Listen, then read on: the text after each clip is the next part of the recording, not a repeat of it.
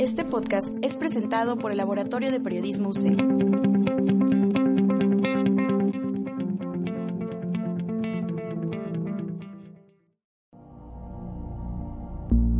Poder, Ciudadanía. política, Gobernanza, sociedad, democracia, legitimidad, participación, régimen, juventud, acción, soberanía, gobierno, político. Estado.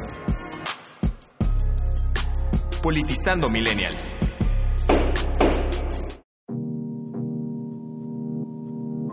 Hola, bienvenidos a este, nuestro primer podcast, el cual tiene por nombre Politizando Millennials. Somos alumnos en Ciencias Políticas y Administración Pública de la Universidad del Centro de México.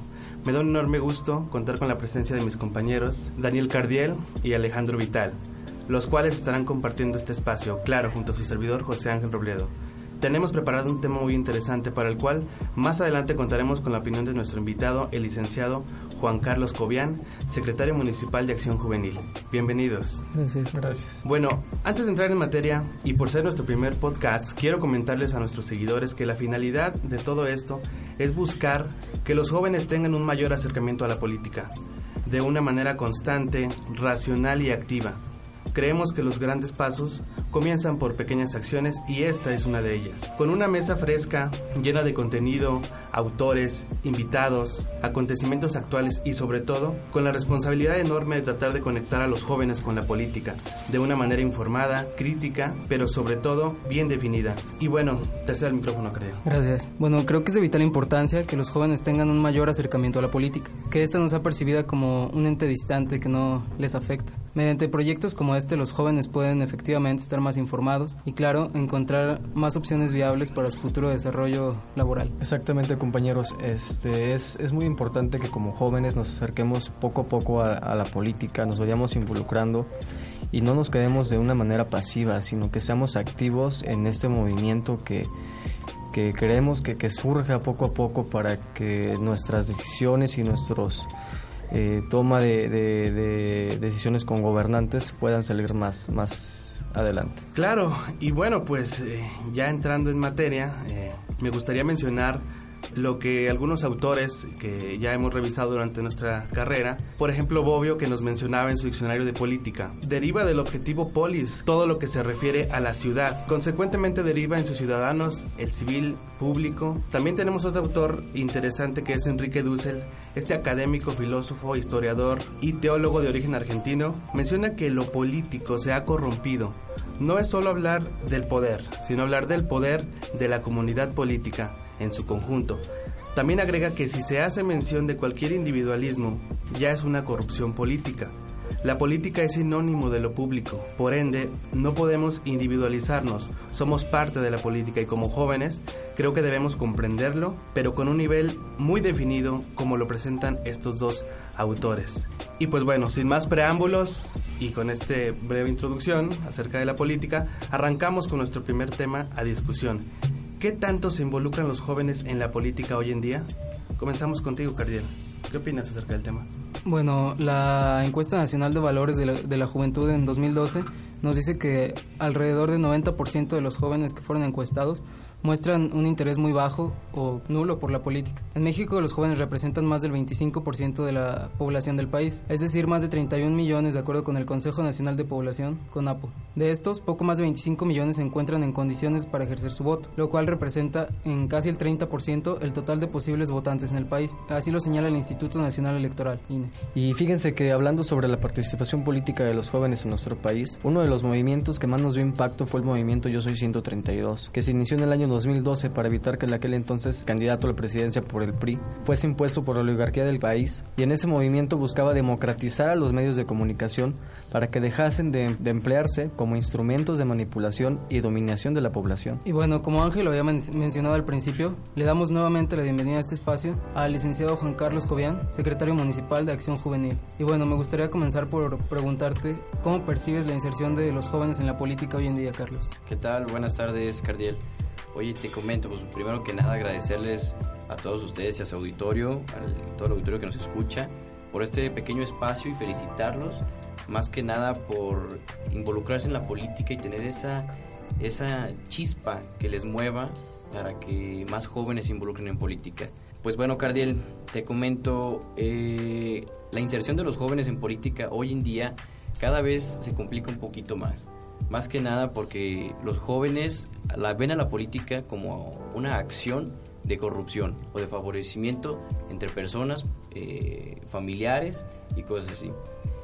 Y, no, y a los políticos los ven como actores realmente que solamente van a beneficiarse de la, de, de la política y más no van a beneficiar a la ciudadanía. Los jóvenes hoy en día tienen grandes retos, tenemos grandes retos más que nada, en involucrarnos en la política porque realmente está un poco amañado todo lo que son los partidos políticos, por decirlo así, en lo cual pues prefieren seguir mandando los mismos candidatos, sin tener en cuenta que en San Luis Potosí representamos el 42.3% de la población, es decir, que somos casi la mitad de la población en San Luis Potosí y debemos estar representados. Es decir, en el Congreso del Estado debemos tener representantes jóvenes. Este, sí, yo creo que sí es importante lo que comentas, Carlos. Tenemos que, estar representados por jóvenes, involucrarnos un poco más y dejar de ver a la política como tú lo comentabas, como el medio de corrupción o, de, enriquecimiento rápido, ¿no? Porque muchos jóvenes a veces así perciben a los políticos y a la política como tal. Eh, me atrevo a preguntarte qué debe realizar los partidos políticos para lograr eh, más acercamiento a los jóvenes hacia la política. Muy bien. Eh, los partidos políticos deben implementar nuevas políticas públicas enfocadas principalmente en temas juveniles, es decir, ya sea una incubadora legislativa como la que ha sido presentada recientemente, denominada Parlamento Juvenil en el Congreso del Estado, que la presentó el legislador Héctor Mendizábal Pérez, con la finalidad de profesionalizar a los jóvenes que les interesa participar en la política. Como esas acciones deben de implementarse más que nada dentro de las filas de los partidos políticos para que los futuros eh, líderes sociales estén de calidad, ¿no? Como ven. Sí, claro, y esto es una importancia, como lo mencionábamos eh, hace un momento, que los jóvenes eh, se involucren en la política de una forma adecuada, de una forma definida, crítica pero no solo opinando, crítica documentada, vamos. Sí, bueno, a mí me parece también muy importante lo que mencionas porque creo que mediante herramientas como la que mencionas del proyecto de incubadoras legislativos, de legisladores, o sea, se abren nuevos espacios a la juventud, no se quedan los mismos políticos que siempre han estado. Sí, y una política joven, ¿no? Es, que es, lo, que, lo que nos hace falta hoy en día, ¿no? Una política joven, una política nueva, no, no estar siempre ahora sí que los mismos en el poder y de aquí pues me paso por acá para seguir teniendo el mismo puesto y ya me voy de acá y me paso ahora para este otro lado. Entonces, eso es lo que nos hace falta. Yo creo que además, digo, agregando, más que por la idea, ¿no? Por la idea de, de, de innovar, de innovar y de ver lo que hoy, hoy en día los jóvenes demandan. Al final, eh, eso es lo interesante también. Sí, claramente pues tenemos grandes retos. Igualmente debemos de explotar lo que son los institutos de juventud que nos ofrecen, ya sea como el INPOJUVE, el INJUVE y el Instituto Metropolitano por la Juventud, que hace 15 días fue instalado oficialmente aquí en San Luis Potosí.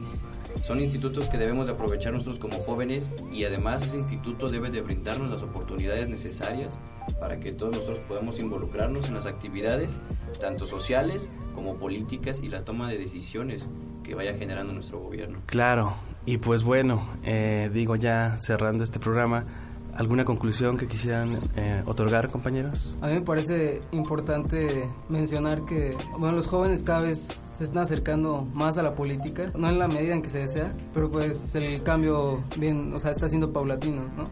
No es de un día para otro. Claro, ahora ven, tenemos nosotros como jóvenes un reto enorme. Realmente necesitamos profesionalizar el tema de la política ya no, ya no necesitamos políticos improvisados, necesitamos políticos que sean de calidad para así que nuestra población y nuestro estado pueda ir avanzando poco a poco. Exactamente, o sea, como tú dices, necesitamos gente, gente que esté preparada para, para el puesto, que no nada más sea, pues no sé, ya llega al, poder y, ya estando en el poder, pues estudio algo, ¿no? O, o cualquier cosa para taparla ahí sí necesitamos gente que llegue con calidad para que la toma de decisiones de ellos nos beneficien a nosotros como, como pueblo y nosotros como jóvenes pedirles a, a nuestros gobernantes eso y, e involucrarnos nosotros también en ese proceso que como lo comentaba mi compañero Cardiel es paulatino, vamos poco a poco como jóvenes involucrándonos. Pues bueno, me gustaría agradecerles a todos, a todo nuestro auditorio por habernos escuchado, a mis compañeros Daniel y Alejandro, como también a nuestro invitado, el licenciado Juan Carlos Cobian. Gracias por estar aquí y participar en este podcast. Les recomendamos que nos pueden seguir a través del Laboratorio de Periodismo de la USEM en su página de Facebook, así como en el blog donde estarán alojados cada uno de nuestros contenidos. También les dejamos nuestra bibliografía por si desean consultarla. Es Enrique Dussel, 20 tesis de política y el diccionario de Bobbio. Les recomendamos que las acciones que comenzamos hoy pueden ser el gran paso del mañana. Millennials. Nos vemos en nuestro próximo podcast. Gracias. Gracias, muchas gracias. Este podcast fue realizado por el Laboratorio de Periodismo UCEM.